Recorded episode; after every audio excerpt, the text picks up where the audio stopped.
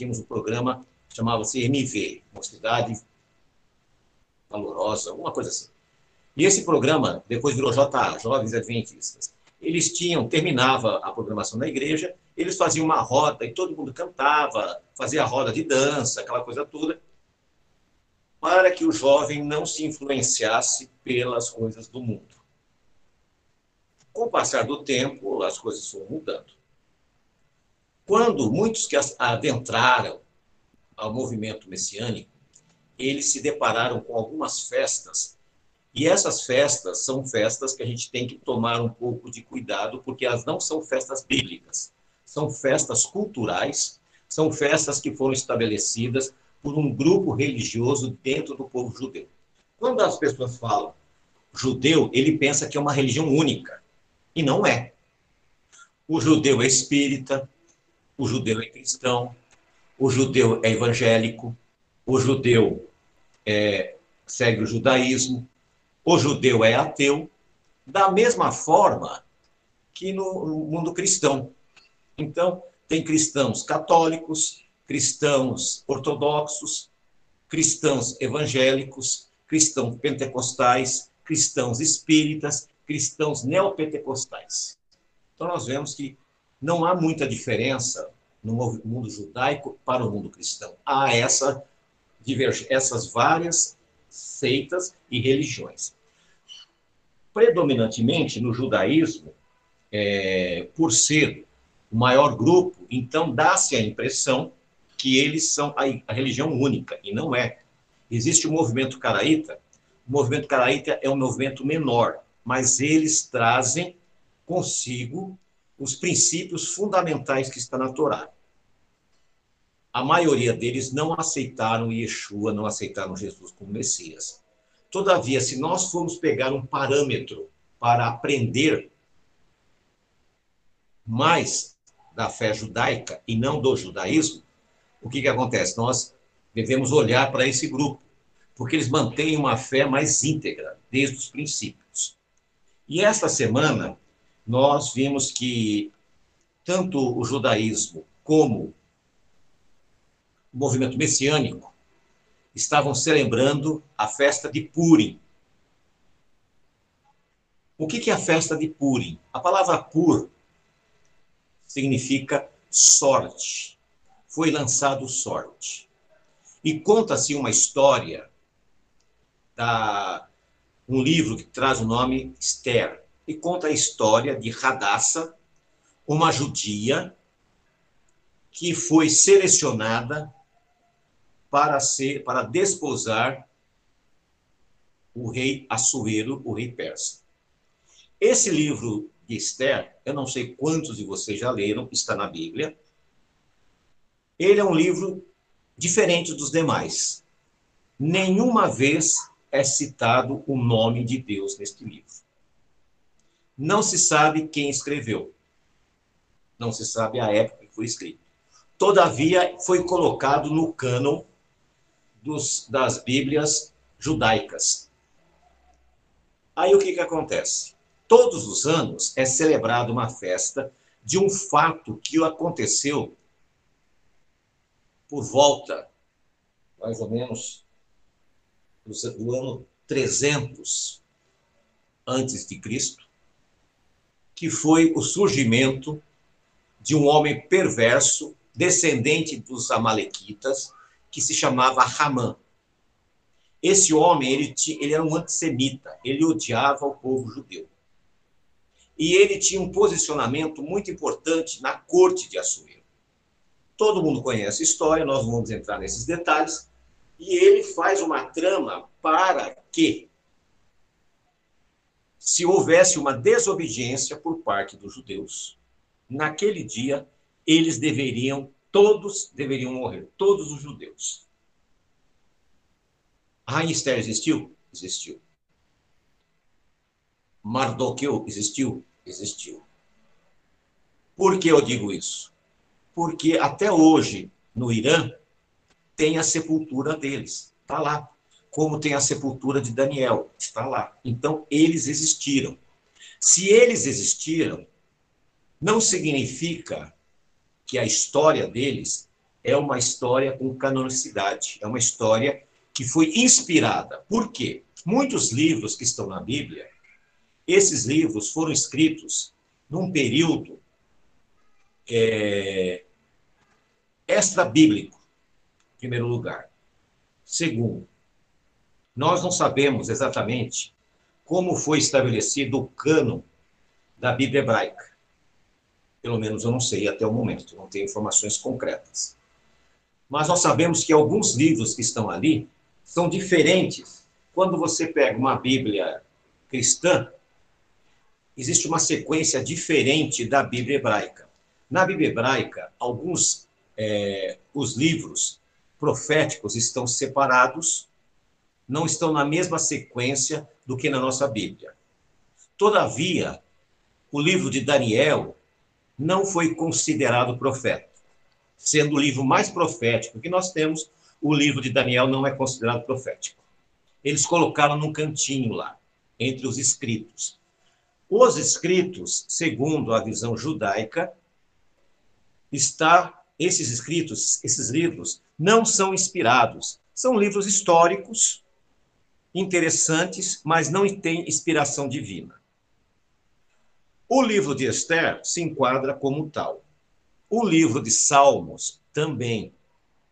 Para o mundo do judaísmo, e não o mundo judeu, para o mundo do judaísmo, apenas a Torá é inspirada. Os demais são livros laicos, livros comuns, livros que foram escritos por judeus. Mas aonde eu quero chegar? A história deste livro de Esther, ela é muito estranha. Se nós começarmos a observar alguns detalhes desse livro, em primeiro lugar, como já disse, o nome de Deus não aparece. Radassa abandona o nome Radassa e adota o nome pagão Astarote, que é Esther. O seu tio, o que, que acontece? Chama Mardoqueu. Mar, Mardoqueu.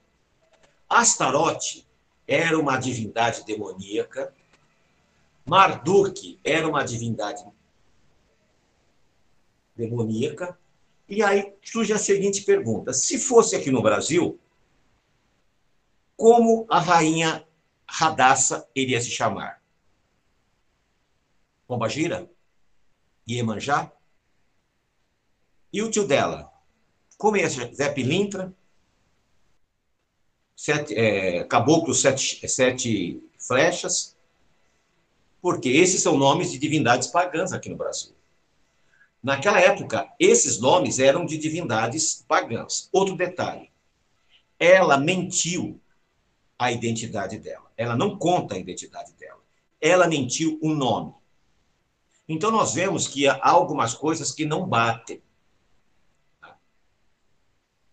Ela consegue induzir ao marido para que não mate que, para que suspenda a, a ordem de matar os judeus. Ele não consegue, porque um rei persa não podia voltar atrás. Mas ele autoriza que os judeus matem os persas e fiquem com seus despojos.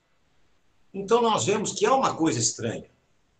De repente, eu sou condenado à morte, teoricamente, e de repente eu vou virar um assassino e vou pegar os despojos. Até aí, tudo bem. Deus não aparece. Aí, os rabinos ortodoxos começaram a dizer o seguinte: Deus está oculto ali. Toda vez que aparece a palavra rei, na verdade não está falando de Assuero, está falando de Deus. E aquilo me incomodava.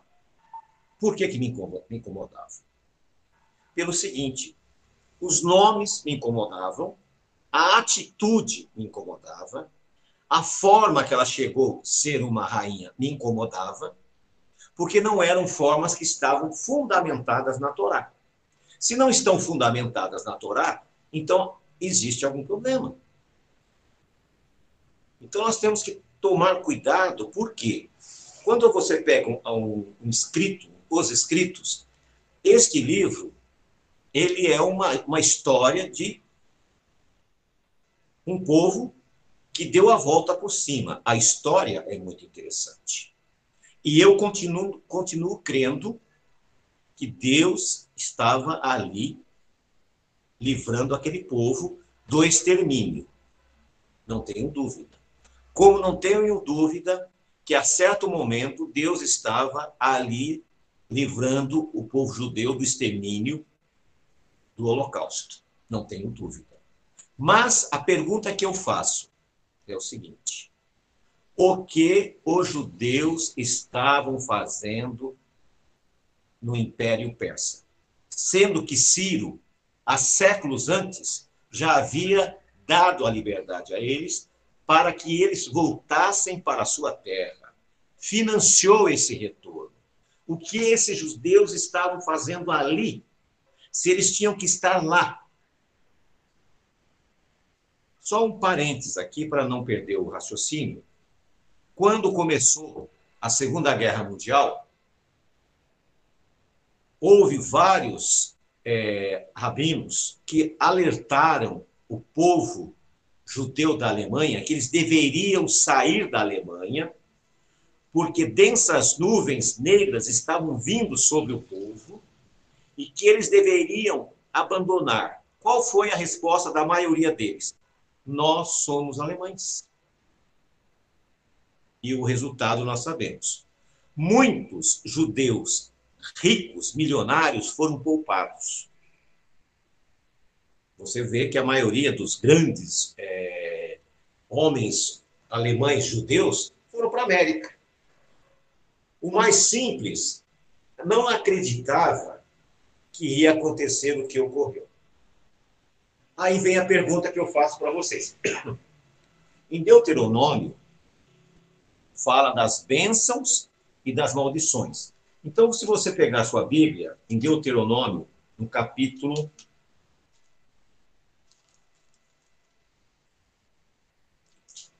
trinta e três, perdão, perdão.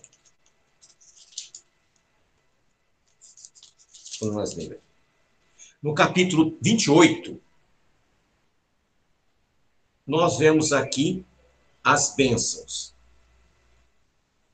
O interessante que no livro de Deuteronômio, capítulo 21, do versículo 1 ao 14, apenas do versículo 1 ao 14, são bênçãos. Se eles fossem fiéis, eles receberiam estas bênçãos.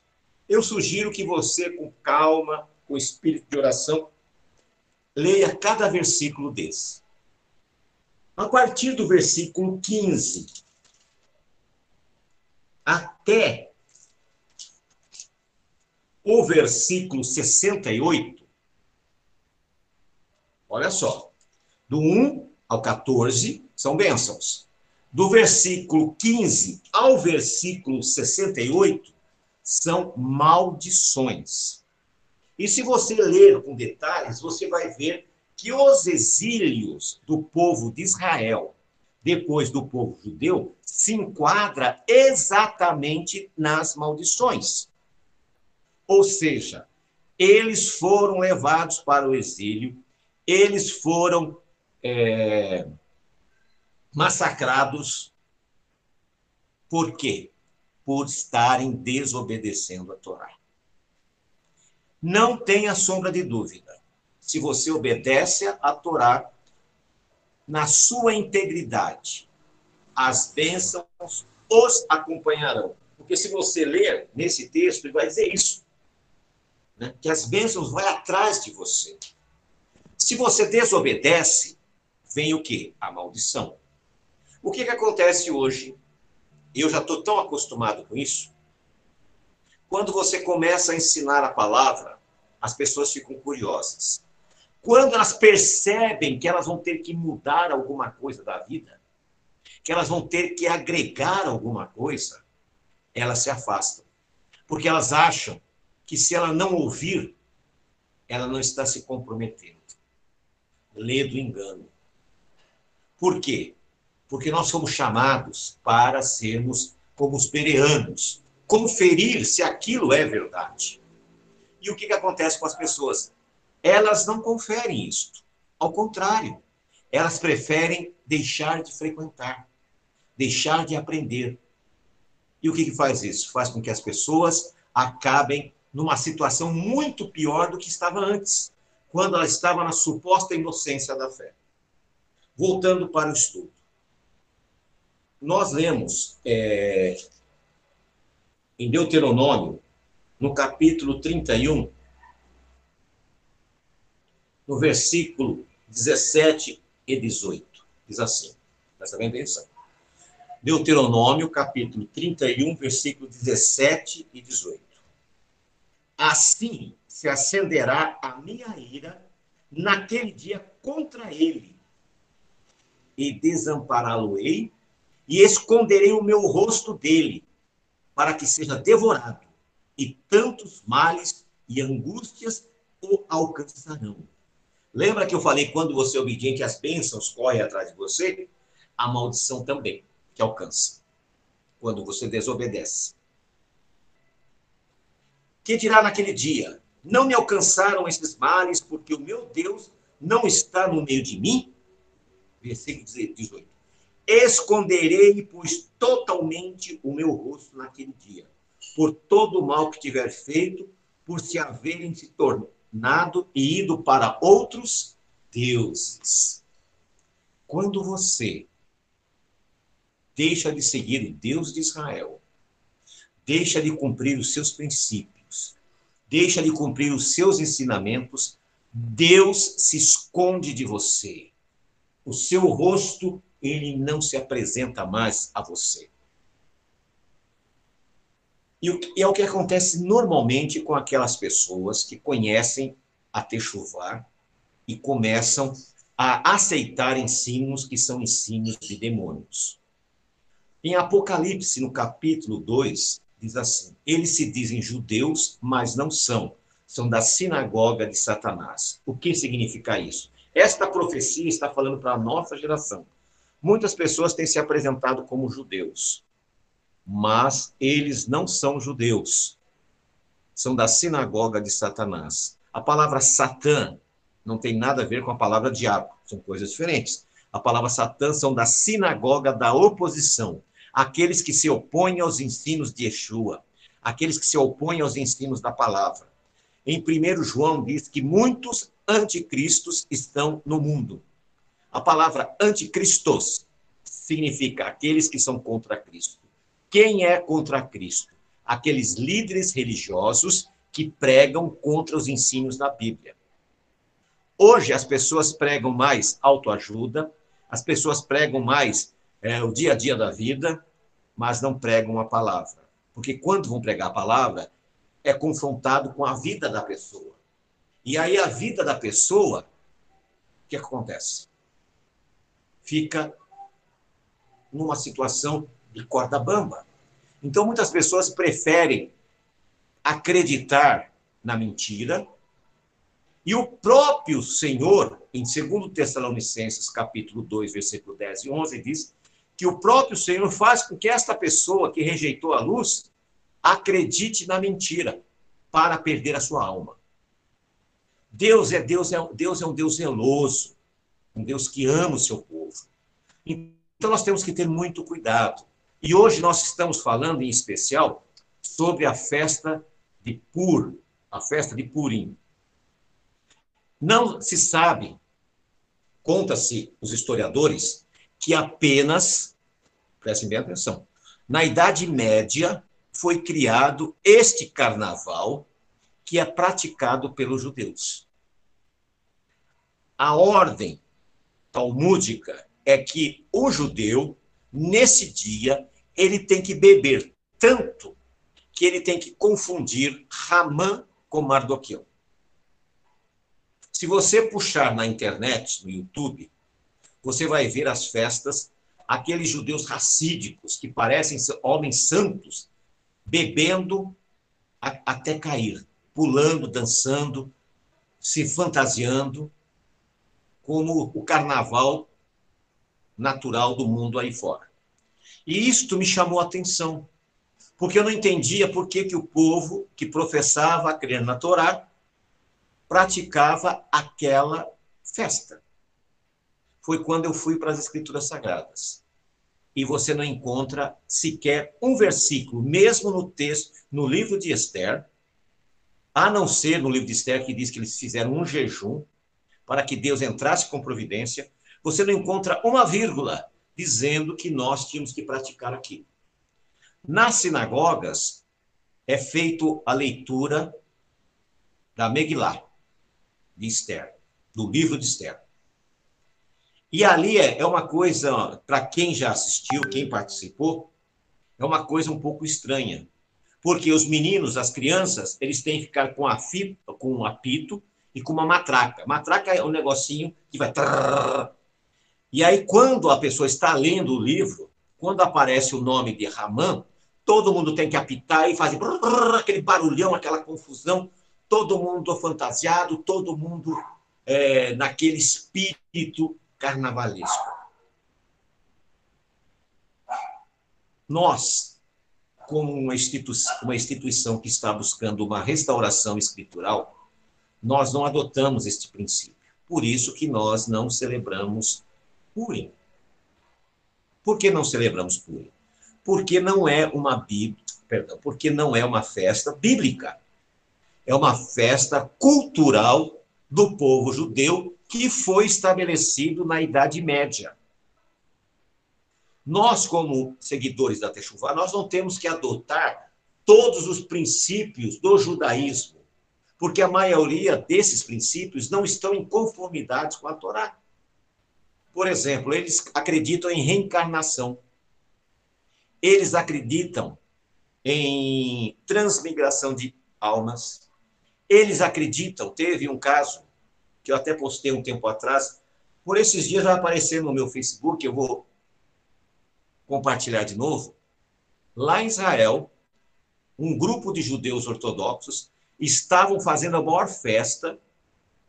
Aí você vê que a festa era por causa de um rato. E eles diziam que aquele rato era a reencarnação do rabino que era o seu mestre. Esta apostasia está descrita em Deuteronômio. Só houve holocausto nazista porque eles haviam se afastado da Torá.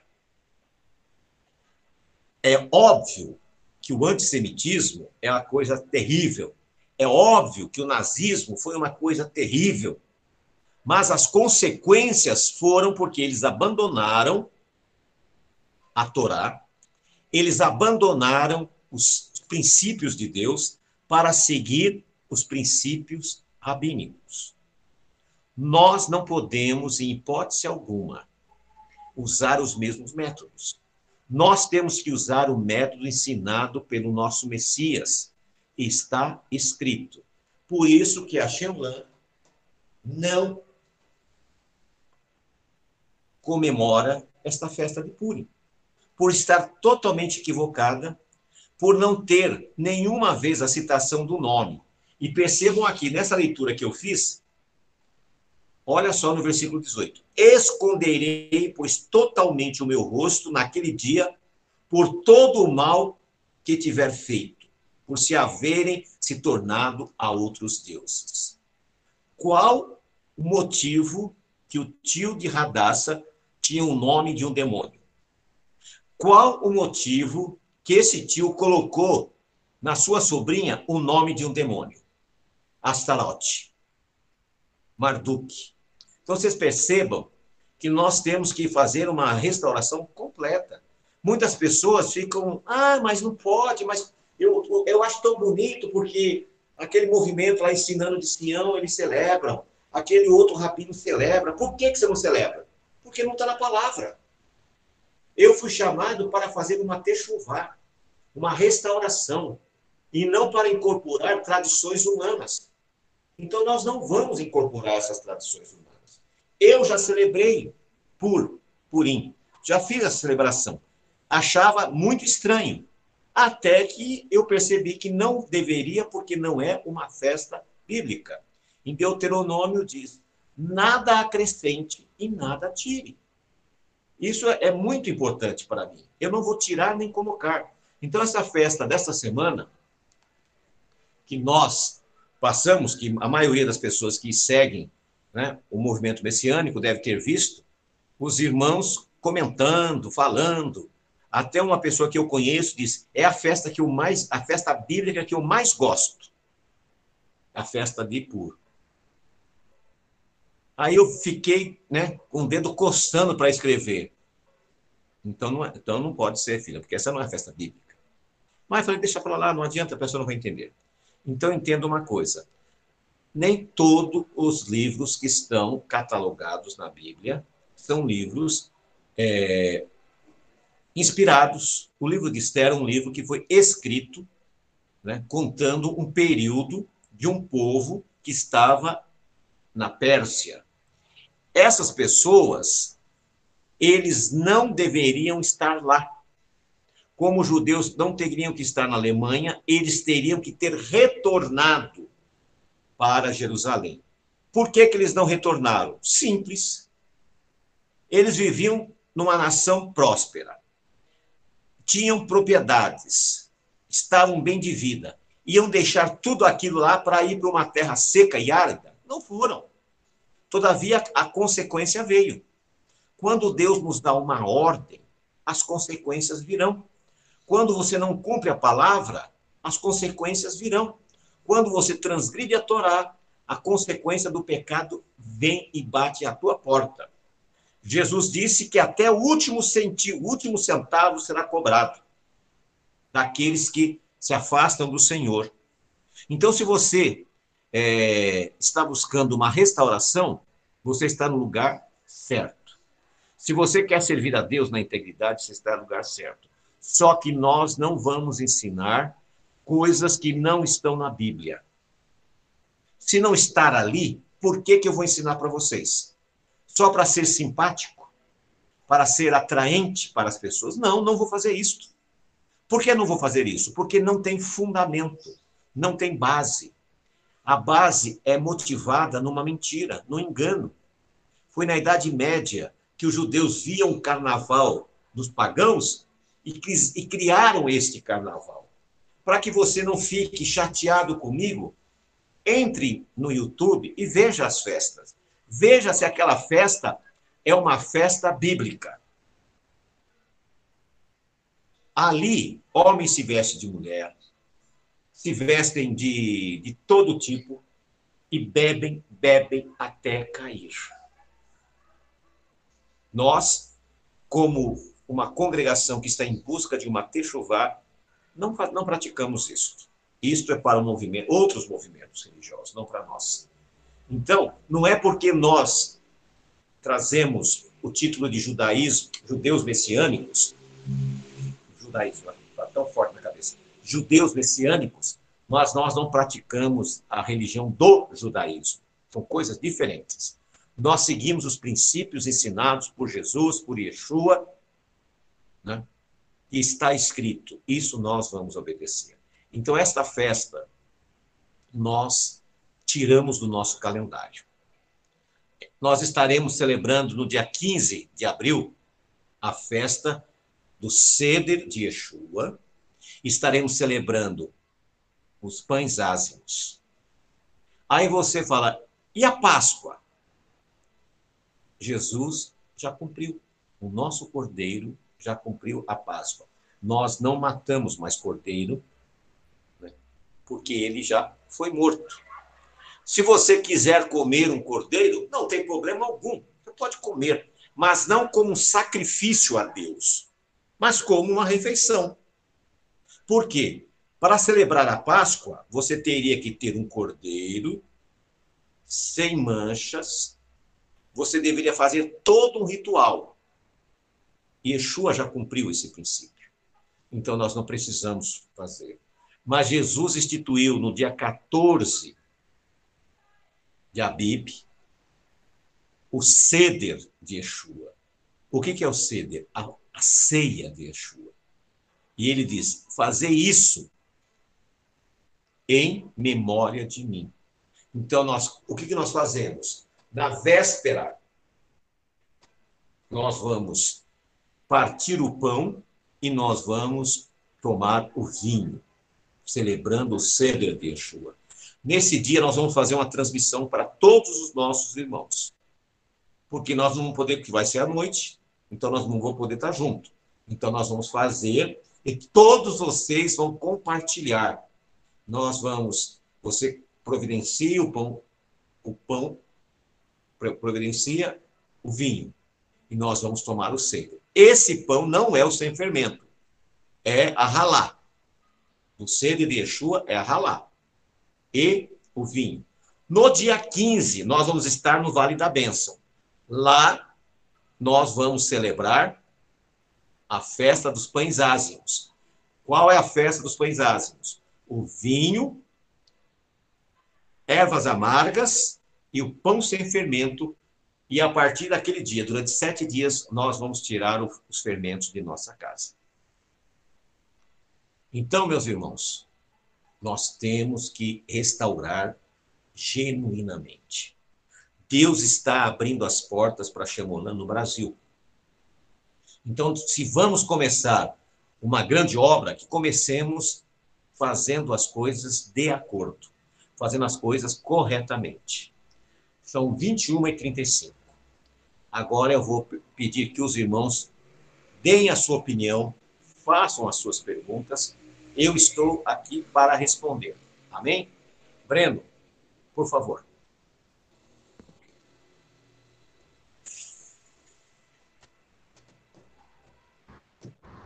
Rogério. Parabéns, Rabino. Perfeito a sua explanação.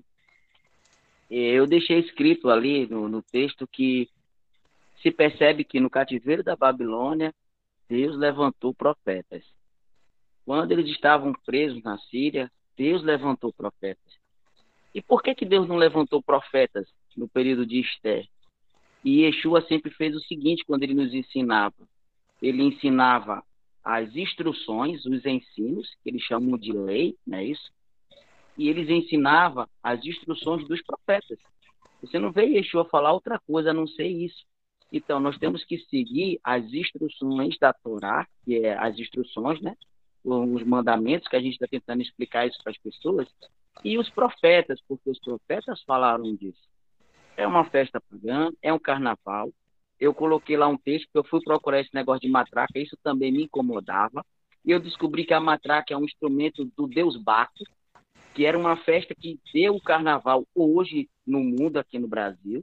E quando se acabava a festa, que era uma orgia rabino, eles faziam barulho para a festa não acabar. Quando alguém dizia assim o nome, vamos acabar, eles faziam barulho para não acabar a festa.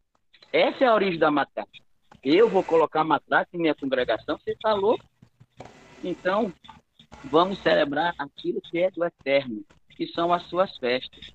E o bom é que é, essa instrução sua veio de acordo justamente com os textos que falam sobre as festas, né? Que a nossa porção fala sobre as festas. Né? Então, Interessante, Rocha.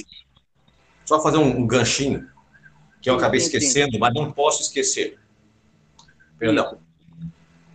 Isso. Yeshua não fala nada sobre esta festa. Hum. Os, os apóstolos não falam nada. Você não encontra nos evangelhos, não encontra lugar nenhum. Exato. Ok? Perfeito. Não tem profeta falando. Quando Deus falava ao seu povo e exortava através da instrução, era com os profetas. Você não vê um profeta ali. É um livro de história. É um livro de história. Você entendeu? E não tem nada, não tem, não tem peso nenhum, né? Então, vamos estudar a porção que o senhor vai passar com certeza. Lá está o calendário das verdadeiras festas, da forma que temos que comemorar agora com o Yeshua, porque muita coisa mudou, como o senhor falou. Não tem problema colocar uma erva amarga ou, ou um cordeiro, desde que seja didático para contar o que aconteceu. Mas o presente é que o meu cordeiro de Deus é Yeshua Hamashia. E acabou. Né? Vamos fazer aquilo que está de acordo com com o que foi programado pelo Eterno na, a, através do seu Filho amado. Parabéns, Rabino, e que a gente continue nesse caminho. Né? A nossa Techuvá escritural, limpa de qualquer legalismo ou tradição religiosa, seja cristã ou judaica. Obrigado pela oportunidade. Ricardo. Shalom, shalom. É, muito bom, Rabino. É, claro e, e direto. É a, isso aí eu vejo uma festa do bezerro de ouro atual, né? Uma festa de ordenança de homem, não de do Deus de Israel. E assim como Yeshua diz, eu vim senão pelos perdidos da casa de Israel, e não só o povo judeu. Então, quando o pessoal messiânico comemora uma festa dessa, não entendem a profundidade das palavras de Yeshua e nem se perguntam aonde estava Yeshua num dia de Purim, sendo que Yeshua nem sequer citou isso, nem os apóstolos. Então é dito e claro que assim como deram ordem a Arão para criar um bezerro, assim os, os rabinos deram ordem para criar a festa de Purim e tacar a Babilônia para tudo que é lado em nome, festas, meses e ano. E que a congregação continue assim, com a, com a mente fechada com a Torá, fechado com o Taná e fechado com a Brit Hadashah e com as palavras de Yeshua, porque se, siga, se seguirmos o mundo, cairemos em cegos, cairemos num buraco sem saída. E somente o Deus Israel e seu Filho, o seu Messias que morreu por nós, para nos salvar. E assim como o povo não fez techuvá, não retornou para a terra de Israel, e não façamos igual a eles. Que quando Yeshua clamar e nos chamar, façamos a nossa techuvá e retornamos ao Deus de Israel. Amém? Amém. Amém. Roche Bruno, irmã Priscila. Shalom, meus irmãos. Que maravilha. Shabbat shalom para todos. Eu cheguei um pouquinho atrasado, mas deu tempo, né? é, meus irmãos, eu vou pegar um gancho aqui no meu professor Rochielli não tinha profeta naquela época, né? O Deus, o Deus não levantou um profeta ali. Não, você não, não houve relato de profeta, né? Justamente porque o Rabino, é, de uma forma excelente, nos trouxe aqui a informação de que essa história é uma história criada. Né? Então, mas perceba, irmãos, o quanto Deus nos ama Perceba o quanto o Eterno ele nos ama. Que hoje eu e você somos um privilegiado. Temos no nosso meio um profeta do Eterno para nos falar, para nos mostrar, para abrir os nossos olhos, né? Para mostrar é, as orientações que o pai dá ao rabino, né? O rabino aqui está na posição de profeta, ensinador, né? Ele está nos mostrando, está nos ensinando. Então, meus irmãos, é um presente de Shabat essa, essa, esse estudo de hoje, mais um presente, né, que o Eterno nos dá. O Eterno nos abrindo os olhos, tirando dos nossos olhos a escama, que possamos enxergar qual é a sua vontade, não nos deixar cair nesse engodo, nesse engano, como o Ricardo mesmo colocou, né? É cego guiando cego. E o final disso é abismo. E o Eterno entrou no nosso meio, está dizendo através do seu profeta, o Rabino Laércio, dizendo: olha, não vai, não embarca nessa não, porque o final disso aí é abismo. Então, meus irmãos, eu glorifico a Deus por este presente nesse Shabat. Hoje eu tive outros presentes, né? Mas depois, uma, uma nova oportunidade, a gente pode é, testemunhar para os irmãos, porque é bênção. Mas o presente hoje é, é esse estudo. Parabéns, Rabino, e eu estou muito alegre com o nosso Deus, porque Ele está nos abrindo os olhos. Shalom, shalom. Shalom, shalom, amém. Priscila.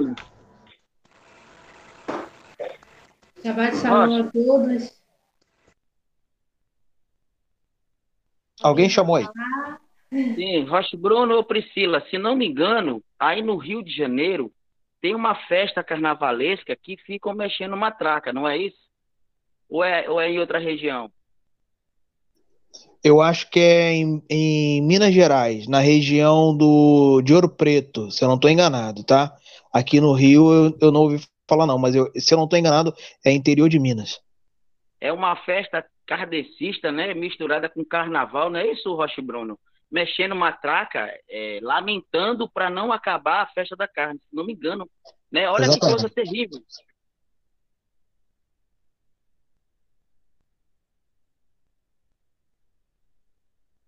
Vai lá, Priscila.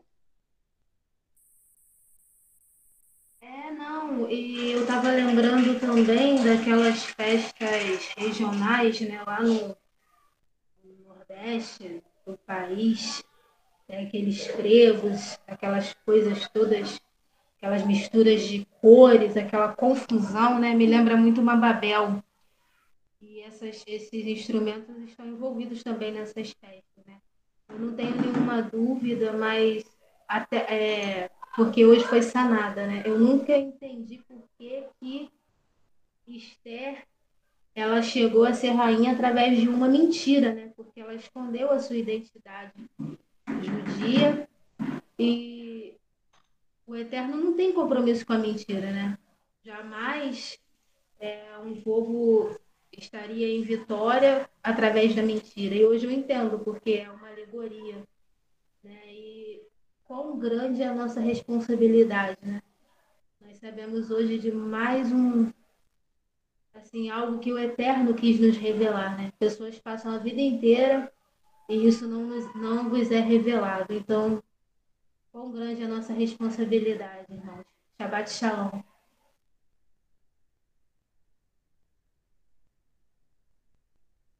Amém.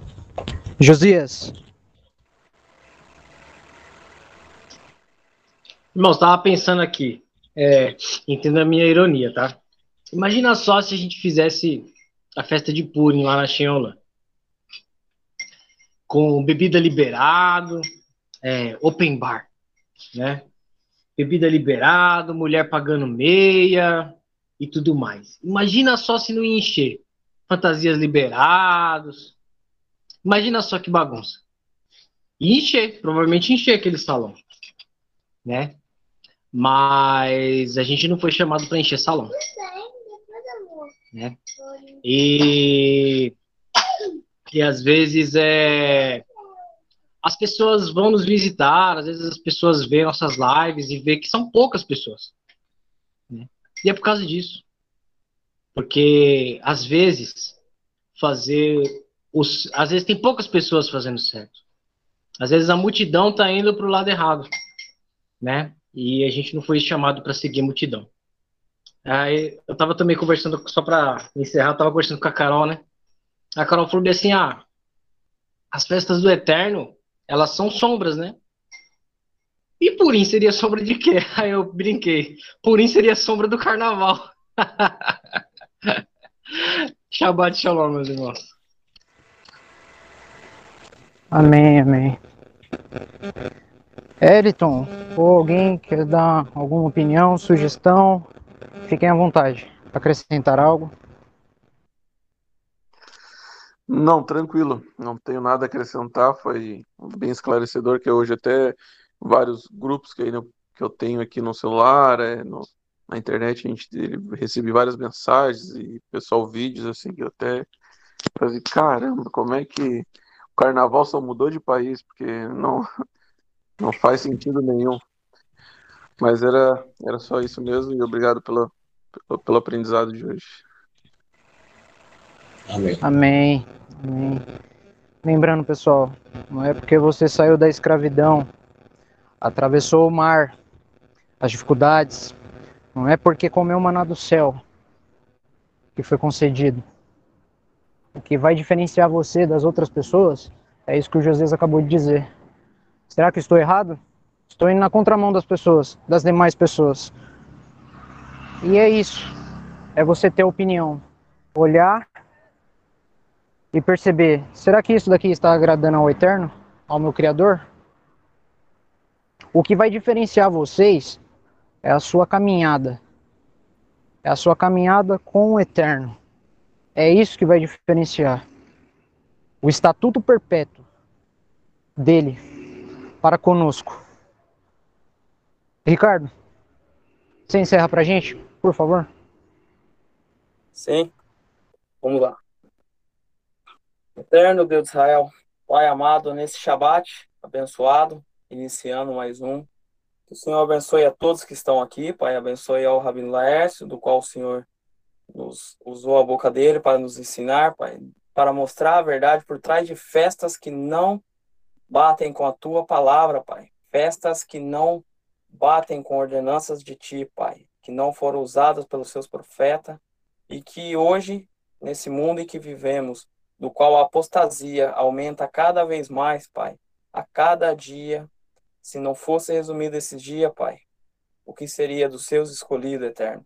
Então, Eterno, entre com intercessão, continue nos ensinando, Pai, continue usando, usando-nos, Pai, com teurua, que possamos livrar aqueles ainda que têm a salvação, Pai, aqueles do qual olham para Ti, Pai, e clamam, clamam diariamente, Pai, aqueles que ainda acreditam que Yeshua é o nosso Messias, aqueles que acreditam que Yeshua veio em carne e sangue, Pai, o sangue que nos libertou e nos liberta até hoje, Pai, o Cordeiro de Deus, o perfeito sacrifício eterno, que está à Tua direita, Pai, e nos intercede diariamente para que possamos se achegar a Ti em perfeição, pois somos pecadores dia e noite, 24 horas e 7 dias por semana. Mas pela Tua graça e a Tua misericórdia, estamos aqui, Pai, unidos no nome santo de Yeshua Hamashia e que possamos ter um Shabat maravilhoso com a família da Shenolã, com todos, e que o Senhor abençoe o Orochi Bruno, o Orochi Hélio, abençoe o Rabino Laércio, para uma ministração abençoada e que use a boca deles, Pai. Em nome de Yeshua Hamashia, hoje e sempre. Amém, amém e amém. Amém. Baruch atah Adonai Eloheinu melech haolam avidu ben kodesh lehol ben or lehoshe ben Israel yamin ben yom ashiviu lechiche emeh hamase Baruch atah Adonai avidu ben kodesh lehol Bendito sejas tu, eterno nosso Deus, Rei do Universo, que separas o santo do profano, a luz da escuridão, Israel dos demais povos e o dia sétimo dos seis dias de trabalho. Bendito és tu, eterno, que separas o santo do profano. Yeva vireha Adonai vishmereha. Yaera Adonai panav eleha viruneha. Issa Adonai panav eleha viasen leha shalom. O Eterno te abençoe e te guarde. O Eterno faça resplandecer o rosto sobre ti e tenha misericórdia de ti. O Eterno sobre ti levante o teu rosto e te dê a paz. Shalom, shalom, pessoal. Shabbat Shalom, até amanhã. Shabbat Shalom. Shabbat Shalom. Shabbat Shalom. Shabbat Shalom. Shalom, shalom. Shabbat Shalom.